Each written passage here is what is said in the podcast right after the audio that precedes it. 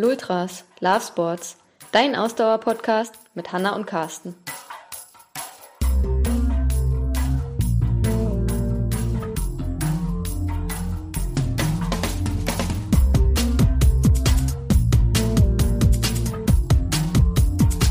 Die brauchen nichts planen, äh, die müssen halt gucken, wie sie durch die Woche kommen, dass sie am Wochenende möglichst verletzungsfrei an der, an der Linie stehen.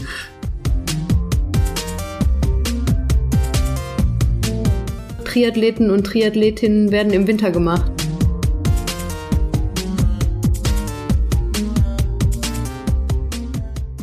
Hallo und herzlich willkommen zu Episode 33 des Ultras Podcast. Wir wollen heute über das Thema Wintertraining für Triathleten sprechen oder auch ähm, einem Spruch zufolge ähm, den ganzen mal analysieren und zwar der Spruch Triathleten und Triathletinnen werden im Winter gemacht. Genau. Ähm, das ganze Thema betrifft eigentlich nicht nur Triathleten und Triathletinnen, sondern auch generell Ausdauersportler, aber Ausdauersportler. Also äh, sagen wir Ausdauersportler und Ausdauersportlerinnen werden im Winter gemacht. Eigentlich schon. Ähm, da wir uns ja aber hauptsächlich mit Triathlon beschäftigen, äh, ist es bei uns dann immer so ein bisschen spezifischer. Ja, Triathlon und Läufer spezifisch. Ne? Genau. Ähm, ja, möchtest du heute mal anfangen?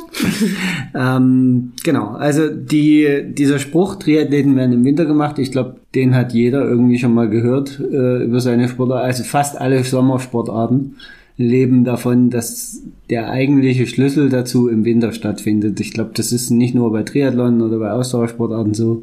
Ich kenne das von meiner Zeit beim Kanu-Rennsport auch noch, dass es immer hieß, ja, im Winter die Handelbank äh, muss dein bester Freund werden, weil ansonsten hast du im Sommer keine Körner. Ähm, also von daher ist das, glaube ich, gültig für alle äh, Sommersportarten.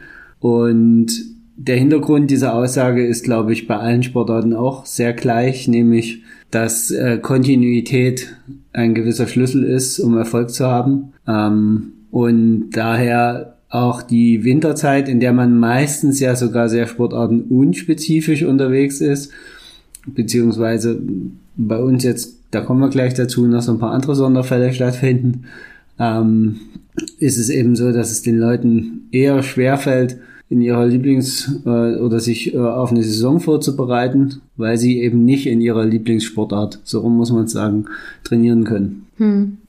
Ja, wie du schon sagst, ne, also ich will das nochmal wiederholen, Kontinuität. Ne? Kontinuität ist äh, im Ausdauersport, aber wie du schon gesagt hast, nicht nur im Ausdauersport, sondern im Endeffekt in allen anderen Sportarten auch und in allen anderen Lebensbereichen auch, wo man vorankommen will, ähm, kommt man am Ende nur voran, wenn man kontinuierlich an was arbeitet. Ja, und genau. das ist im Ausdauersport äh, ganz, ganz, ganz wichtig. Das heißt, ähm, es gibt ja auch viele Leute oder ich kenne durchaus einige Leute, die sagen, ja, ich laufe immer nur so im vom Frühjahr bis Herbst, weil im Winter ähm, habe ich keinen Bock, da ist mir zu kalt, da ist mir zu dunkel und da kann ich mich nicht aufraffen. Ähm, was ja total okay ist, wenn die Leute sich dafür entscheiden. Aber wenn man ähm, sich verbessern will und vorwärts kommen will, dann muss man halt kontinuierlich trainieren. Ja, das heißt zwölf Monate im Jahr auch trainieren. Äh, natürlich ist immer eine entsprechende Saisonpause äh, sinnvoll einzuplanen, aber im Endeffekt äh, trainiert man als Ausdauersportler, der äh, Ziele, gewisse Ziele hat und diese auch erreichen will, ähm, ist Kontinuität der Schlüssel, um weiterzukommen. Und mm, ich muss ein bisschen einschreiten. Okay.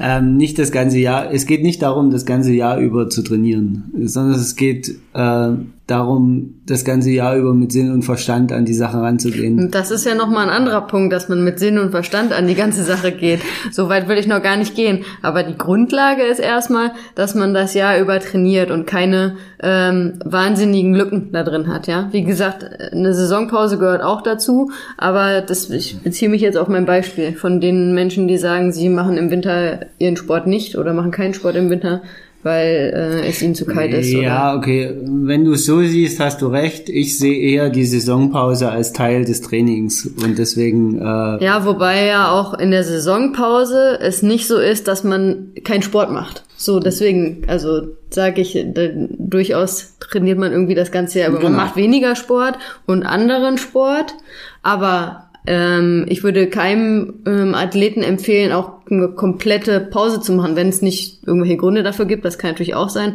Aber generell heißt Saisonpause nicht unbedingt, dass man keinen Sport macht. Ne? Ähm, also für mich kann auch das das richtige Mittel sein, bei einem Sportler oder einer Sportlerin mal zwei Wochen lang oder drei Wochen lang keinen Sport zu machen, um entweder, wie du sagtest, äh, Verletzungen äh, auszukurieren oder eben, weil es mental gerade ganz wichtig ist, weil es einfach notwendig ist. Nach, äh, man muss ja auch immer gucken, wie lange haben die Leute kontinuierlich trainiert.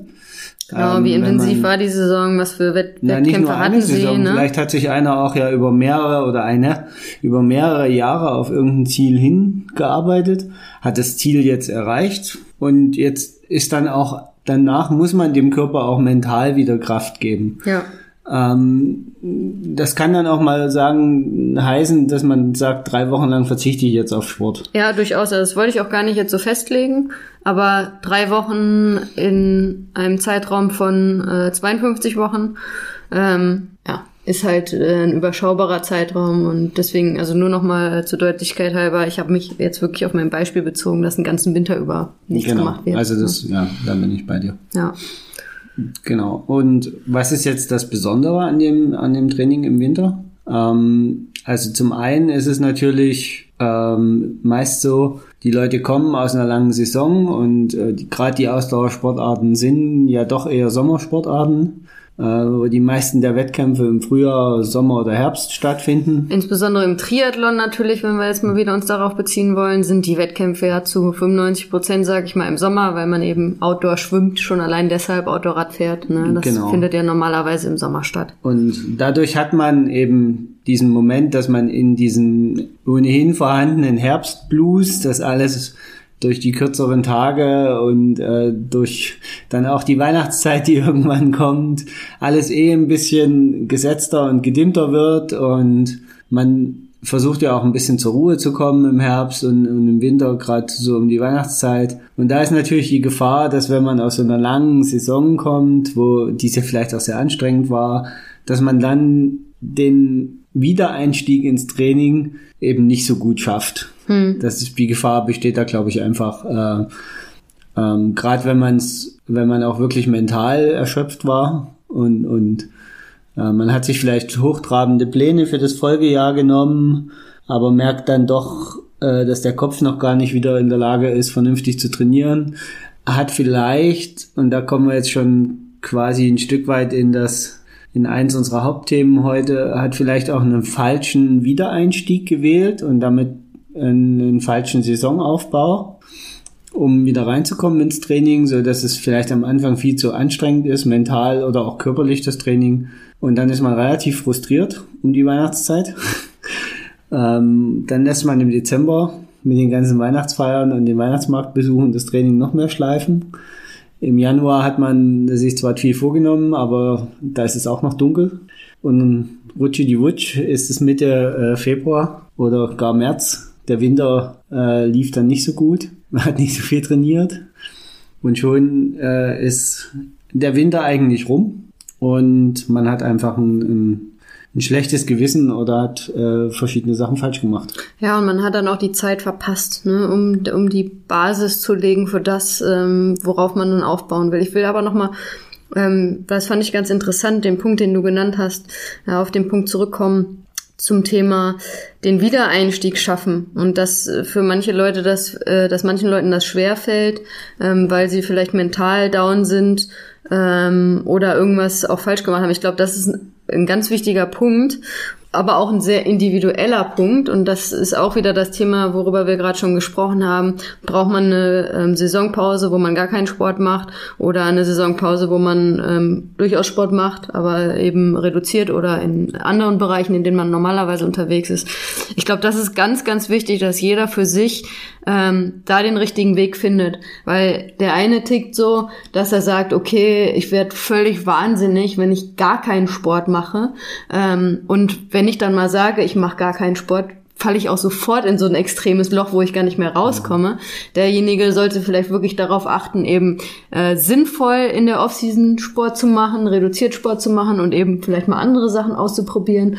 Und derjenige ist dadurch dann vielleicht auch wieder heiß auf das äh, spezifischere Training, was immer noch natürlich ähm, will jetzt nicht mit äh, Fachsimpeln hier mit den Begriffen, aber was immer noch am Anfang unspezifisch ist, aber ähm, dass derjenige halt trotzdem schaut, okay, ich mache genug Sport in der Saisonpause und andere, die sagen, nee, ich muss einfach mal komplett abschalten und mal komplett gar nichts machen und dann bin ich auch wieder hungrig anzufangen und einzusteigen. Ich glaube, das ist ein ganz, ganz wichtiger Punkt, weil da kann man nicht, da gibt's nicht den Typen X, wo man sagen kann, das ist für jeden gleich, sondern das ist super individuell und das ist halt auch super, super wichtig, dass man mit sich selbst mal so ein bisschen ähm, überlegt, okay, wie ist das bei mir und wie was ist für mich der beste Weg, damit ich dann zum Saison oder zum Trainingseinstieg ähm, auch wieder heiß bin. Ne? Genau, also absolut d'accord zu 100 Prozent. Ja.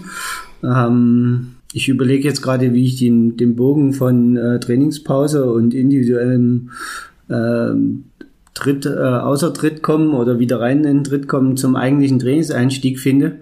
Ähm. Naja, einfach mal vielleicht, dass wir sagen, okay, wie sieht denn ein idealer Trainingseinstieg dann aus? Ne? Also wie gesagt, mental ist der ideale Fall, der oder die Athletin, der Athlet oder die Athletin kommt ähm, mental frisch aus der Saisonpause raus und hat wieder Bock zu trainieren. Ne? Ganz genau. einfach gesprochen. Das, das ist der Idealfall. Und dann eignen sich eigentlich die ersten Wochen ähm, nach der Saisonpause hervorragend, um sich bestimmten individuellen Schwächen äh, zu widmen. Also wo man sich wirklich auch noch nicht mit hohen Umfängen und hohen Intensitäten auf bestimmte Sachen konzentriert. Also gutes Beispiel ist zum Beispiel im, im Triathlon-Bereich, dass man klassischerweise erstmal mit einem Mobilitäts- oder Movement- oder Stabilitätsprogramm den Wiedereinstieg schafft oder mit Alternativsportarten äh, wie Klettern oder ähnlichem was ja bei Triathleten auch immer sehr beliebt ist. Ist ja mittlerweile so ein Trend. Klettern ist die, ist die Off-Season-Sportart. Naja, das Problem ist als Triathlet, also als Läufer kriegt man immer zu hören oder als Läuferin kriegt man zu hören, ja, mach mal ein bisschen Radfahren oder geh mal schwimmen in der Off-Season. Aber als Triathlet oder als Triathletin machen wir ja schon alle drei Grundsportarten. Drei Sportarten plus eben das, was noch nötig ist an Kraft- und Mobilitätstraining. Ne? Genau, und dann und muss da man ist kein also, Platz mehr für andere Sportarten, ne? wenn man mal ehrlich ist. Ja, aber dann heißt es für uns auch, wir müssen uns halt alte, andere Alternativsportarten suchen. Ja. Also für uns ist halt Mountainbiken nicht zwangsläufig ein Alternativsport. Ja, ist trotzdem Radfahren, ne? Ja. Oder eben schwimmen gehen, weil wir eh schon genug Kilometer geschwommen sind im Jahr. Ja. Und von daher, deswegen hat sich, glaube ich, Klettern als auch so eine Art Athletikprogramm äh, bei Triathleten so ein bisschen als die, als der neue Hype des Alternativsports durchgesetzt. Ja. Mm, Dazu kommt jetzt zunehmend halt solche Sachen wie CrossFit und ähnliches, was ähm, äh, wohl ziemlich im, im, im Kommen ist, auch in dem Bereich. Aber da würde ich jetzt einfach mal auf unsere nächste Podcast-Folge verweisen wollen, wo wir genau das Thema äh, nochmal ein bisschen weiter ausführen wollen, nämlich genau, wie sieht's mit Kraft- und Mobilitätstraining ähm, als Trainingseinstieg und auch generell begleitend über die Saison aus. Deswegen möchte ich da heute gar nicht zu tief drauf eingehen. Ja. Ähm, wichtig ist nur, dass man frühzeitig sich so eine Art Saisonplan zurechtlegt. Ähm, das muss noch nicht äh, voll ausformuliert sein für zwölf Monate. Das, darum geht's gar nicht. Aber es sollte so relativ zeitnah, und bei Triathleten ist das ja, oder in unserem Triathlonsport ist das ja meistens so, dass wir eh ein Jahr vorher festlegen müssen, wo wir starten wollen. Zumindest wenn, wenn ihr bei wirklich großen Veranstaltungen auf den, äh, gerade auf den längeren Distanzen unterwegs seid, ne, dann müsst ihr euch einfach schon frühzeitig an, an, äh, anmelden. Dasselbe im Endeffekt bei Läufern, die irgendwie Marath bei Marathonläufern zum Beispiel. Genau. Wenn die sagen, ich laufe bei großen Marathons, Berlin-Marathon oder international sogar einer von den Major-Marathons, da müsst ihr ein Jahr vorher euch schon anmelden. Genau, also ungefähr ein Jahr vorher legt man sozusagen sein Saisonhighlight fest. Ja. Äh, das hilft natürlich, um eine Saisonplanung zu machen. Das macht die Sache etwas einfacher, sage ich mal, weil der Termin einfach feststeht. Äh, wenn dem nicht so ist, wenn ihr eher auf, auf kleineren Veranstaltungen unterwegs seid, oder dann legt euch trotzdem so ein bisschen das Jahr zurecht. Legt euch die Phasen, wo ihr Wettkämpfe plant, ähm, Und ich rede jetzt hier wirklich von, von Wettkampfphasen. Die Leute, die eh jedes Wochenende Wettkampf machen, die brauchen nichts planen. Äh, die müssen halt gucken, wie sie durch die Woche kommen, dass sie am Wochenende möglichst verletzungsfrei an der, an der Linie stehen. Das ist aber ein anderes Thema. Wir gehen jetzt hier mal davon aus, dass man so zwei, vielleicht drei Höhepunktsphasen im Jahr hat und dazwischen eben Phasen, wo man kontinuierlich trainiert, äh, über mehrere Wochen oder Monate, ähm, sich wirklich auf Training konzentriert und eben keine Wettkämpfe macht. Oder halt Wettkämpfe dann nur als Trainingswettkämpfe, wo vorher klar ist, okay, da liegt jetzt nicht äh, die höchste Priorität auf dem Wettkampf, da will, da weiß ich bewusst, dass ich nicht meine Höchstleistung bringen muss, sondern es ist halt ein Wettkampf im Rahmen aber meiner Trainingsplanung. Ne? Genau, also das ist dann auch nochmal ein separater Bereich. Wie plane ich Wettkämpfe? A, B, C Wettkämpfe. Genau. Was sind so die Ziele? Und das können wir auch nochmal in einem separaten Podcast ja. irgendwann mal aufgreifen. Beziehungsweise hatten wir das ja vor kurzem. Mit der Saisonplanung. Genau, als wir uns über Ziele unterhalten haben. Ja. Und da spielt das ja eine ganze, ganz wichtig mit rein. Und deswegen ist es halt wichtig, dass man einen guten Aufbau hinbekommt und dass man dann wenn man sich jetzt zum Beispiel, nehmen wir mal das Beispiel Berlin-Marathon, mhm. weil ich glaube, damit können am ehesten die Leute was anfangen. Ähm, Ende September ist der, der ist Ende September, das heißt, der ist so in der zweiten Jahreshälfte. Ähm, da kann man also durchaus in der ersten Jahreshälfte im Frühjahr sich noch ein Highlight reinlegen, vielleicht einen Halbmarathon, einen schnellen oder, oder vielleicht Marathon, sogar ne? ja. einen zusätzlichen Marathon, genau. Und da gilt es dann halt wirklich kontinuierlich darin hin aufzubauen ähm, und nicht, ich sag mal, im Oktober mit unfassbar hohen Zielen sich beim Berlin-Marathon anmelden, danach im Oktober und November jede Woche 100 Kilometer rennen hm. und spätestens im Dezember ist man verletzt, bis wahrscheinlich Februar, bis es wieder ausgeheilt ist. Und dann ist die Saison eigentlich schon fast gelaufen ähm, und dann äh, ist es vorbei. Also worauf ich hinaus will, ist halt wichtig ist dieses ähm, diese gleichmäßige, dieses kontinuierliche äh, hinzubekommen, eben ähm, oder wie also man kann eigentlich sagen, man kann im Winter sehr viel richtig trainieren, aber eben auch sehr viel falsch trainieren. Ja. Ohne dass es direkt spürbar ist. Das ist leider bei unserem Körper so. Es gibt bestimmte Trainingseinheiten, da sagt unser Körper unmittelbar danach, dass es Käse war ähm, oder dass es gut war, aber es gibt halt ganz viele Sachen, wo unser Körper auch einfach sehr ähm, belastungsresistent ist und Sachen äh, sich über eine lange Zeit entwickeln. Erstmal schluckt, ja. Ja, genau. Ja. Also unser Körper ist da leider äh, nicht so direkter Feedbackgeber. Ähm, bestes Beispiel ist, oder ein gutes Beispiel ist, die Leute trainieren, kontinuierlich versuchen oder glauben, dass sie kontinuierlich trainieren. Ähm, wenn man sich aber über den, den Zeitraum de, der Vorbereitung das dann mal anguckt, ist es meistens dann doch sehr schwankend, beruflich bedingt, krankheitsbedingt, familiär begründet. Also es gibt tausend Gründe, warum das so sein muss. Äh, und im Endeffekt passiert es dann immer wieder, dass die Leute ähm, in den vier Wochen vor ihrem Saisonhighlight versuchen zu retten, was zu retten geht. Spoiler, da kann man nichts mehr retten. Vier Wochen vorm Wettkampf. genau. Es dauert im, äh, in der Regel sechs bis acht Wochen, bis ein Trainings, ein Training wirkt. Also vier Wochen vorm Wettkampf könnt ihr nichts mehr retten. Tut mir leid, wenn ich euch das jetzt so knallhart sagen muss. Ähm, ein Punkt wollte ich noch ähm, sagen, weil wir sprechen jetzt viel über Kontinuität. Ähm, Kontinuität heißt nicht, äh, Langeweile, ja. Also mit Kontinuität meinen wir, dass man kontinuierlich trainiert. Das heißt nicht, dass ihr über Wochen und Monate dasselbe trainiert. Darum geht's gar nicht, ne? Also es ist durchaus wichtig, im Training unterschiedliche Reize zu setzen. Aber wenn wir von Kontinuität sprechen, meinen wir einfach Regelmäßigkeit im Training zu haben. Genau, also Regelmäßigkeit und eben auch eine regelmäßige Veränderung im Training zu haben. Also genau das, was du gerade gesagt hast, ist eigentlich ein wichtiger Punkt.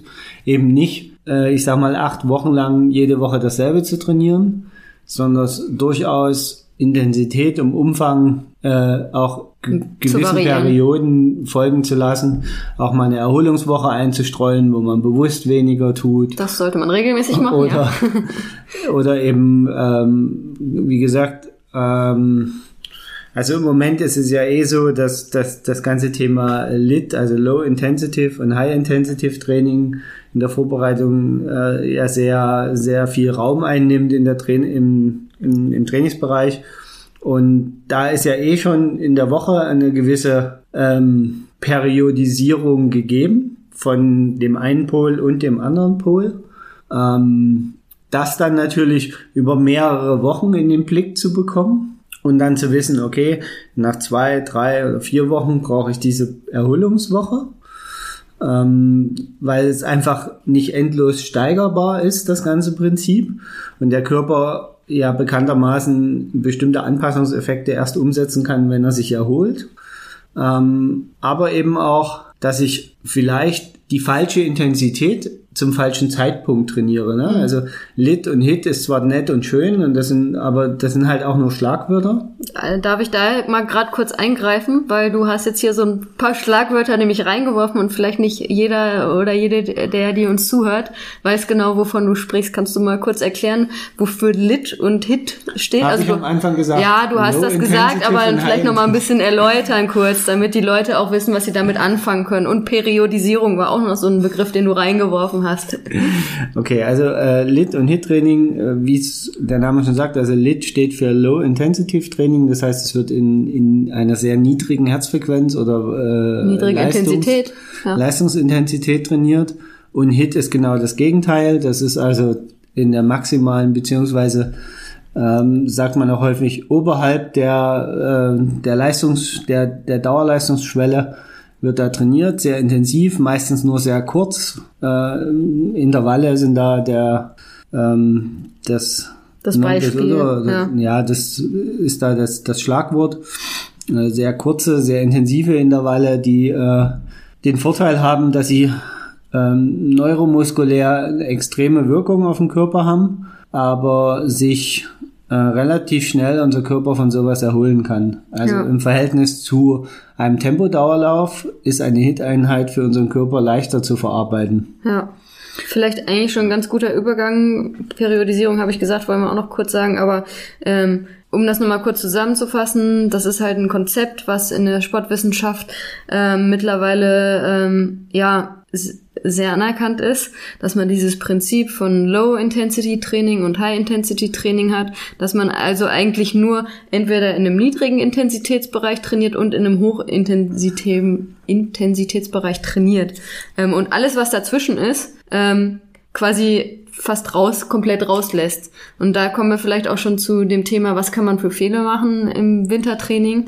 Ähm, genau nämlich das, dass man zu viel in diesem Bereich zwischen dem Low Intensity und dem High Intensity. Genau, also ähm, es, also man muss das ein bisschen einschränken, ne?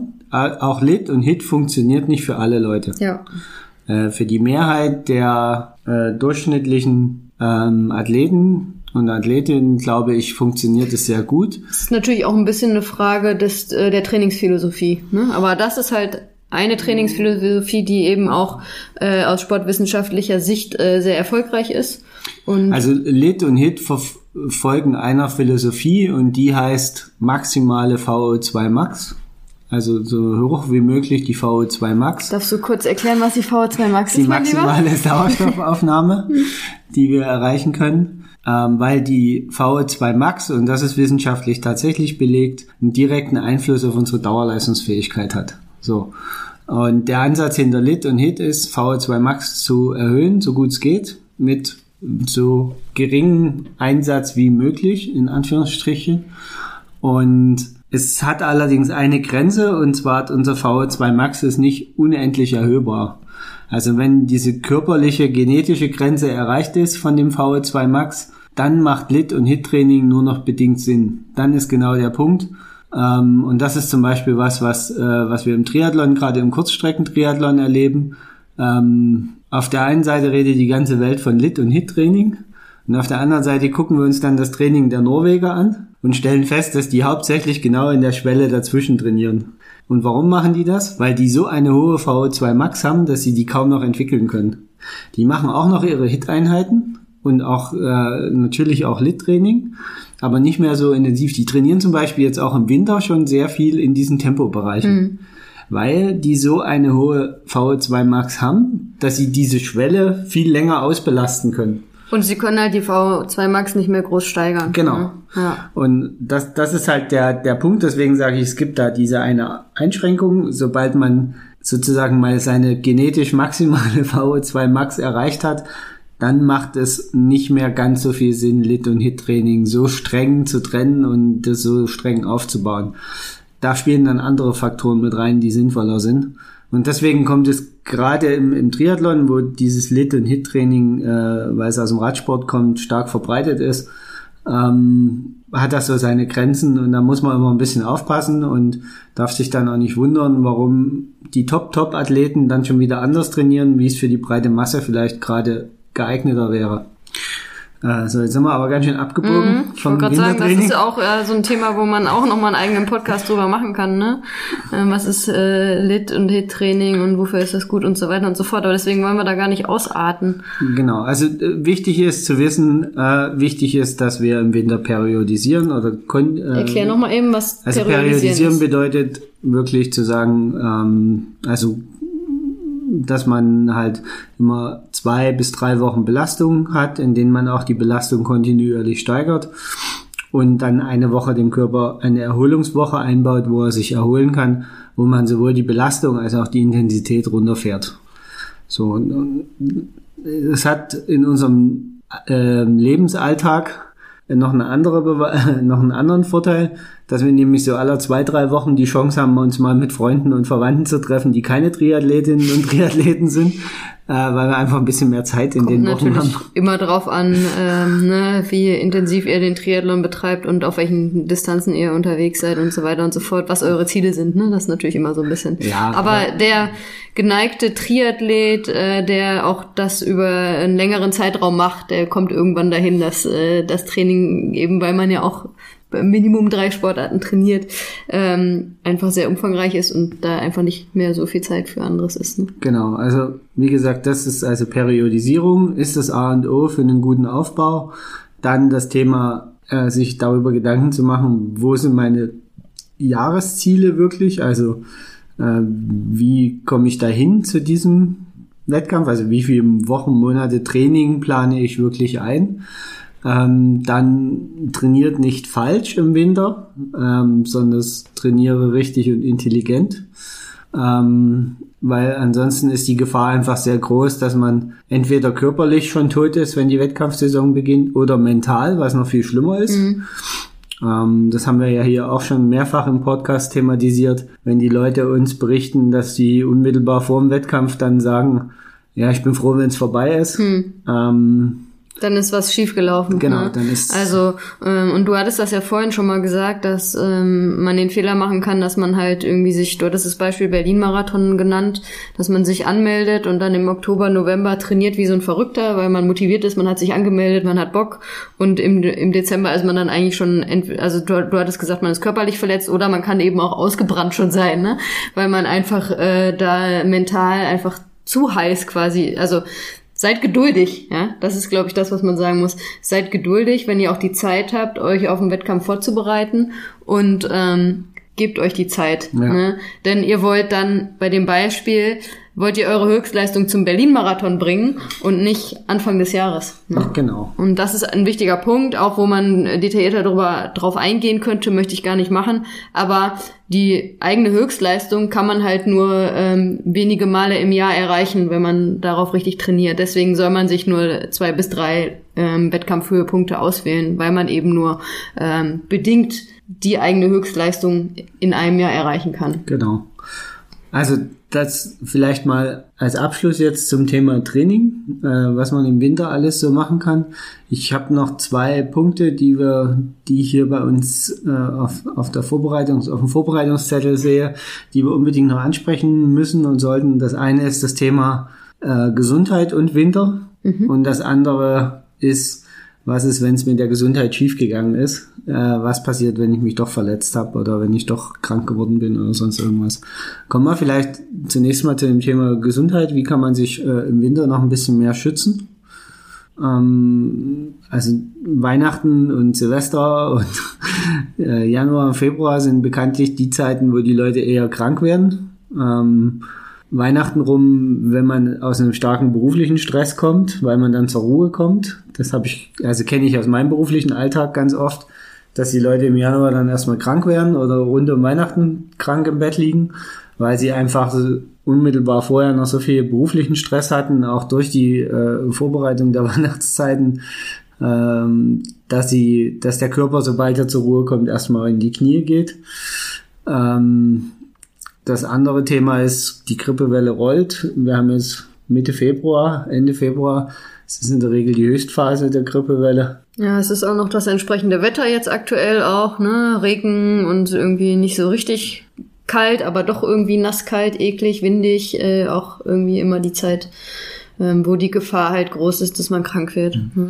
Und ja, zum, zum Thema Schutz davor oder was kann man für sein Immunsystem tun? Ganz ehrlich, äh, es helfen weder irgendwelche Vitaminpräparate aus dem Supermarkt noch sonst irgendwas. Es sind eigentlich die klassischen Sachen, die, die eher, äh, die wir eigentlich seit Uromas Zeiten kennen, die da Gültigkeit haben. Also eher solche Sachen wie ernähre dich gesund, versuche möglichst frische Kost trotzdem zu konsumieren, auch wenn es Winter ist und äh, es vielleicht nicht, nicht alles im Überfluss gibt an frischen Sachen, aber achte auf eine ausgewogene Ernährung, regelmäßiges Händewaschen, guck einfach, dass du vielleicht, wenn, wenn möglich, deinem Geschäftspartner im Februar, wenn eh alle gerade erkältet sind, nicht unbedingt die Hände reichen musst oder geh dir danach die Hände waschen, bevor du die Hände wieder in, ins Gesicht schmierst äh, und, und ähnliche Sachen. Äh, wisch vielleicht hin und wieder mal über deine Computertastatur drüber. Es, es sind eigentlich so Kleinigkeiten, die, ja. die einem äh, helfen, vielleicht das eine oder andere Jahr mal ohne Erkältung durch die ähm, durch die Zeit zu kommen. Ähm, und da vielleicht doch nochmal, um nochmal den Schwenk zurückzunehmen, auch, auch da trainiere äh, intelligent, ne? Wenn ihr ballert im Winter wie die Gestörten, ja, auch dann ist natürlich die Gefahr größer, dass ihr auch ne, so eine Erkältungswelle äh, mitreitet, weil eben euer Körper vielleicht dauerhaft geschwächt ist, weil ihr einfach zu krass trainiert und äh, der Körper dann auch empfänglicher dafür ist, mhm. krank zu werden. Ne? Also um, um vielleicht das mal an einem konkreten Beispiel festzumachen, ich bin von Hause aus ein Mensch, der stark schwitzt. Also egal ob Sommer oder Winter, ich äh, schwitze relativ stark. Das heißt für mich, egal wie teuer meine Funktionsklamotten sind, sie werden irgendwann so nass sein, dass sie äh, diesen, diesen Wärmeeffekt nicht mehr halten können. Also ab einer gewissen Zeit, die ich draußen laufe, wird der Effekt einsetzen, wo mir kalt wird. Ob, da kann ich nichts gegen tun. Also es sei denn, ich mache, ich, ich laufe zwischendurch mal nach Hause und wechsle die Sachen. Und tatsächlich ist das für mich ein probates Mittel im Winter, mir meine Strecken so zu legen, dass ich äh, mir ein frisches T-Shirt anziehe oder ein, ein, eine frische Jacke überziehe, während ich, äh, während ich unterwegs bin. Also ich laufe dann meinetwegen die erste Hälfte. Also wenn du jetzt einen längeren Lauf machst. Genau, richtig lange laufen hm. muss. Ähm, so ab zwei Stunden ungefähr überlege ich mir, also je nach Wetterlage, aber so ungefähr so ab zwei Stunden Laufen oder Outdoor, Outdoor-Sport im Winter überlege ich mir, wie kann ich meinem dem, dem Kältegefühl meines Körpers entgegenwirken, so dass ich einfach nicht die Gefahr laufe, mein Immunsystem zu sehr schwächen. Oder ein anderes, äh, was man machen kann natürlich, ist unmittelbar nach dem, dem Lauf wirklich wieder zurück in die Wärme. Ja, und halt ganz wichtig auch unmittelbar danach gleich frische Sachen anziehen, genau, ne? Oder Sachen gleich direkt unter die Dusche, ne? Aber ja. eben auch danach dann was für das Immunsystem tun. Ingwer-Tee trinken oder. Ja, und auch äh, nur kleiner Hinweis, Thema Ernährung halt auch nach harten Einheiten äh, möglichst äh, zeitnah was Kohlenhydratreiches zu genau, sich zu nehmen. Da geht's nicht darum, äh, die Riesenportion Pasta zu essen. Da reicht vielleicht auch die Apfelschorle, aber ein bisschen Kohlenhydrate unmittelbar nach der harten Einheit zu sich nehmen. Also das ähm, genau. Äh, du hast gerade noch einen Stichpunkt an, äh, genannt, den ich äh, ganz, ganz wichtig fand, und zwar das Thema frische Sachen anziehen oder mhm. äh, warme Sachen anziehen. Das gilt natürlich besonders, wenn wir, wenn man im Winter hier zur Winterlaufserie, weiß der Geier, was die Leute jetzt alle machen. ähm, Wie man heraushören kann, wir nicht. ja, wir hatten das Thema ja letztes Jahr Rottgau 50. Es war eine toll organisierte Veranstaltung, aber uns sieht man da so schnell nicht wieder, weil das ist einfach nicht unser Wetter zum lange Laufen. Ja. Ähm, übrigens habe ich mich dort dreimal umgezogen während des Laufes, ähm, um genau diesem Effekt entgegenzuwirken. Ähm, also das ist ein, ein, ganz wichtiges Thema, wenn ihr ähm, im Winter unbedingt Wettkämpfe laufen wollt und das ist ja auch äh, ich, ich weiß, das macht ja auch Spaß und manche machen das ja auch eher so aus, aus, aus Jux und Dollerei heraus. Naja, oder zur Motivation, um auch beim Training dran zu bleiben. Ja, ne? Dann achtet aber darauf, dass ihr gerade im Winter euch danach schnell frische Sachen anziehen könnt. Achtet auch darauf, wenn ihr dahin fahrt, dass es möglich ist, dort zum Beispiel Sachen abzugeben. Ähm, sucht euch Veranstaltungen aus, wo das, wo das alles halbwegs funktioniert, wo man nicht zu große Wege gehen muss und in zu nassen und kalten Sachen dann noch durch die Gegend laufen muss. Weil die Gefahr, dass man sich nach so einem Lauf dann einfach erkältet, weil da ist das Immunsystem einfach runtergefahren nach Belastung. Ja. Wenn man auch noch einen Wettkampf hatte, wo man also, und ich meine, ich habe früher als Leichtathletiktrainer gearbeitet und das haben wir selbst den Sechsjährigen und Siebenjährigen eingetrichtert bis zum geht nicht mehr, unmittelbar nach dem Lauf, auch im Frühjahr und im Sommer Trainingsjacke drüber ziehen, eben nicht nur im Leibchen da rumstehen, auch wenn die Sonne schön scheint, sondern zieh dir was drüber, der Körper ist geschwächt, schwitze lieber in der Trainingsjacke ein bisschen, wie dass du dann anfängst zu frieren in der ja. Sonne. Also äh, da einfach unsere Empfehlung. Klamotten anziehen, äh, der Adoniskörper, den kann man dann im Sommer am Strand zeigen. der muss nicht im Winter raushängen. Okay, was machen wir aber, wenn wir dann doch krank werden? Wenn wir alles versucht haben, um das zu verhindern, aber dann doch krank werden? Ich möchte lösen. Pause. Ja, also ganz, ganz wichtig, ne? Ähm, leider auch was, was äh, im, gerade im Ausdauersportbereich durchaus verbreitet ist, dass Leute irgendwie trotzdem weiter trainieren, auch wenn sie krank sind. Wenn ihr krank seid, dann macht bitte Pause, ja. Wenn euer Körper krank ist, geschwächt ist, dann ist das Letzte, was dem gut tut, Training. Ne? Ähm, also ich, ich kann das auch nicht nachvollziehen. Wir erleben das ja in unserer Timeline auch regelmäßig, äh, werden auch regelmäßig darauf angesprochen, dass uns die Leute fragen, ja, ich habe jetzt irgendwie Schnupfen und Fieber und Halsschmerzen und was weiß ich, was die Leute alles haben. Und dann, ja, kann ich jetzt noch trainieren? Oder wie soll ich jetzt trainieren? Also ich kann jetzt auch wieder da nur aus meiner eigenen Erfahrung sprechen. Ich bin noch nie in meinem ganzen Leben auf den Trichter gekommen, wenn ich krank war, zu trainieren. Also wenn ich krank bin, bin ich krank. Also seid ehrlich zu euch selbst und hört auf euren Körper. Ne? Leider äh, also mir geht's auch so wie Carsten. Also ich bin da auch äh, sehr penibel. Mhm. Wenn ich krank bin, nee, nee, nee, wenn ich krank bin, dann trainiere ich nicht, ja. Ihr habt mich ähm, gerade hier nicht mit den Augen rollen sehen. Ja, ja, das ist äh, Quatsch, ne? Ähm, und leider kenne ich sehr, sehr viele Beispiele ähm, von Sportlern und Sportlerinnen, die da nicht so ähm, nicht so sehr auf ihren Körper hören und dann äh, sich das, also ich kenne viele Fälle, wo, wo die Leute das einfach verschleppt haben. Mhm. Und dann seid ihr nicht nur ein bis zwei Wochen raus durch eine Erkältung, ja, sondern mehrere Wochen, äh, vielleicht sogar Monate, wenn es, ihr das verschleppt. Ist, ja. ist halt auch richtig gefährlich, ne? Äh, also, Davon ich mein, mal ganz abgesehen, ne? Also wir alle wissen, die Leute sterben in der Regel beim Sport nicht an Überbelastung, äh, weil sie zu viel gewollt haben oder doch in dem Falle, weil sie zu viel gewollt haben, aber nicht in ihrem normalen Training, sondern weil irgendwas in ihrem Körper nicht gestimmt hat. Und ich meine, man hört es immer wieder, dass Leute dann, die eigentlich gut trainiert scheinen, beim Marathon oder Halbmarathon-Veranstaltung äh, äh, plötzlich mit äh, Herzmuskelentzündungen zusammenbrechen. Ja. Das ist leider, es, es kommt vor, man kann das Es kommt regelmäßig vor. Ich muss da auch, äh, sorry, wenn ich dich unterbreche, aber ich habe da eine persönliche Erfahrung auch gemacht, dass genau das passiert ist.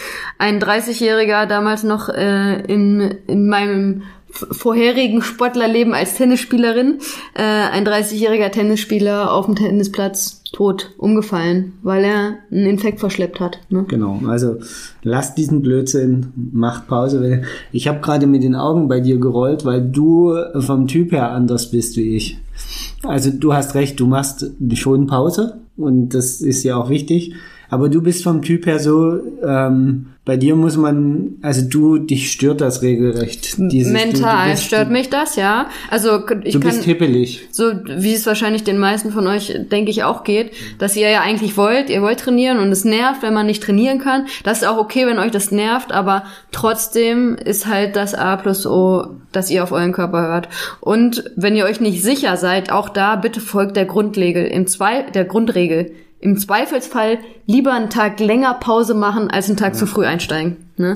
Weil auch damit könnt ihr euch viel kaputt machen, dass ihr die Krankheit doch wieder verschleppt und dass es dann viel länger dauert, als wenn ihr einfach mal ein bisschen Geduld habt und ein bisschen Pause macht. Und ganz ehrlich, wenn man so eine Erkältung hat, ob die jetzt ein bisschen stärker ist oder nicht, ne, die dauert in der Regel eine Woche, äh, wo man pausieren muss, maximal vielleicht zehn Tage wenn es ganz schlecht kommt, 14 Tage, ja. Aber danach könnt ihr dann wieder einsteigen, seid wieder gesund und könnt wieder gut trainieren. Ähm, als wenn ihr jetzt sagt, ja, ich mache immer so, ich mache immer noch was weiter und dann verschleppt ihr es immer weiter, immer weiter, immer weiter und die Erkältung und ihr werdet die Erkältung nicht mehr los. Leider mhm. habe ich auch da ähm, gerade in diesem Winter schon äh, zwei Beispiele ähm, unter Sportlerinnen von mir gehabt. Wenn die zuhören, fühlen die sich vielleicht angesprochen. ähm, wo da genau das passiert ist. Hm. Ne? Okay. Äh, ja, also genau. Also das ist um, um meinen Satz von vorhin noch zu verändern, das ist bei mir halt gar nicht. Ne? Also ich habe auch dieses Kribbeln nicht. Ich, Aber ich habe das auch nicht an den Tagen, wo es mir auch, wo ich richtig krank bin. Also, ne? Das ist dann eher so dann wahrscheinlich nach ein paar Tagen, dass es einem langsam in den Füßen juckt. Aber ah, okay, deswegen ja. jammerst du mir immer nur so die Ohren voll. Sag mal. ja, bei uns zu Hause ist das nämlich ein bisschen anders mit der Männergrippe. Da, diese Diskussion führen wir nicht hier im Podcast. okay, äh, wie kriegen wir jetzt den Bogen zum Abschluss? also das Thema war, äh, Triathleten werden im Winter gemacht. Ne? Vielleicht nochmal zusammenfassend von den Sachen, über die wir gesprochen haben. Kontinuität ist der Schlüssel. Ja, also auch im Winter sollte man regelmäßig trainieren, damit man ähm, die Grundlage dafür legt, ähm, dass man dann auch im Sommer zu den Wettkampfhöhepunkten dann auch ähm, in seiner Topform sein kann. Ne? Dann ähm, trainiert intelligent, ja, also macht nicht, startet nicht von 0 auf 100 in die äh, Trainingssaison, sondern baut Schritt für Schritt auf, ja, habt Geduld, äh, auch wenn ihr heiß seid, weil ihr euch für einen Wettkampf angemeldet habt, ähm, habt Geduld, trainiert Step by Step ähm, und ähm, seid nicht auf eurem Leistungsniveau Anfang des Jahres, sondern dann, wenn es wirklich äh, zählt. Ne? Ähm, was haben wir noch? Ähm, Gesundheit. Thema Gesundheit, ne, haben wir gerade gesagt, versucht irgendwie alles dafür zu tun, dass ihr gesund bleibt, aber wenn ihr dann doch krank werdet, macht Pause und fangt erst wieder an, wenn ihr euch wieder fit genug fühlt und fangt dann auch wieder Step by Step an. Ne? Nicht nach der Krankheitspause gleich wieder von 0 auf 100 anfangen, sondern auch da wieder Schritt für Schritt sich ranarbeiten. Ähm, fokussiert euch zu Trainingsbeginn auf eure äh, Schwächen, ne, da wo ihr noch was ausbessern könnt. Äh, und das ist leider bei ähm, ich will gar keine, mit gar keinen Zahlen äh, hier rumwerfen, aber ich würde einfach immer behaupten, 90 Prozent der Ausdauersportler und Ausdauersportlerinnen betrifft das den Bereich Kraft, Beweglichkeit, Stabilität, ja. Das sind meistens die Bereiche, wo doch äh, man äh, wichtige äh, Grundlagen schaffen sollte im Winter, damit man eben dann auch in der Saison möglichst verletzungsfrei durchkommt. Ne? Ähm, das perfekte Schlusswort. Der perfekte Hinweis nochmal auf unsere Folge nächste Woche. Genau. Wo es äh, um Athletik und Mobilitätstraining gehen wird. Genau. Darum äh, wird es nächste Woche gehen. Da gehen wir dann ein bisschen detaillierter darauf ein. Und ähm, ja, ansonsten wünschen wir euch ein gutes Wintertraining. Trainiert viel, aber mit Hirn. Genau. Und bleibt gesund. In diesem Sinne, ciao, ciao. Macht's gut.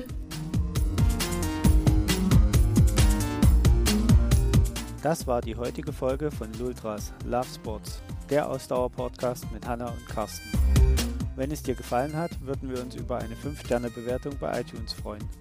Kommentieren und mitdiskutieren kannst du auf unserer Webseite www.ausdauer-coaches.de oder schau einfach in unserer Lultras Facebook-Gruppe vorbei.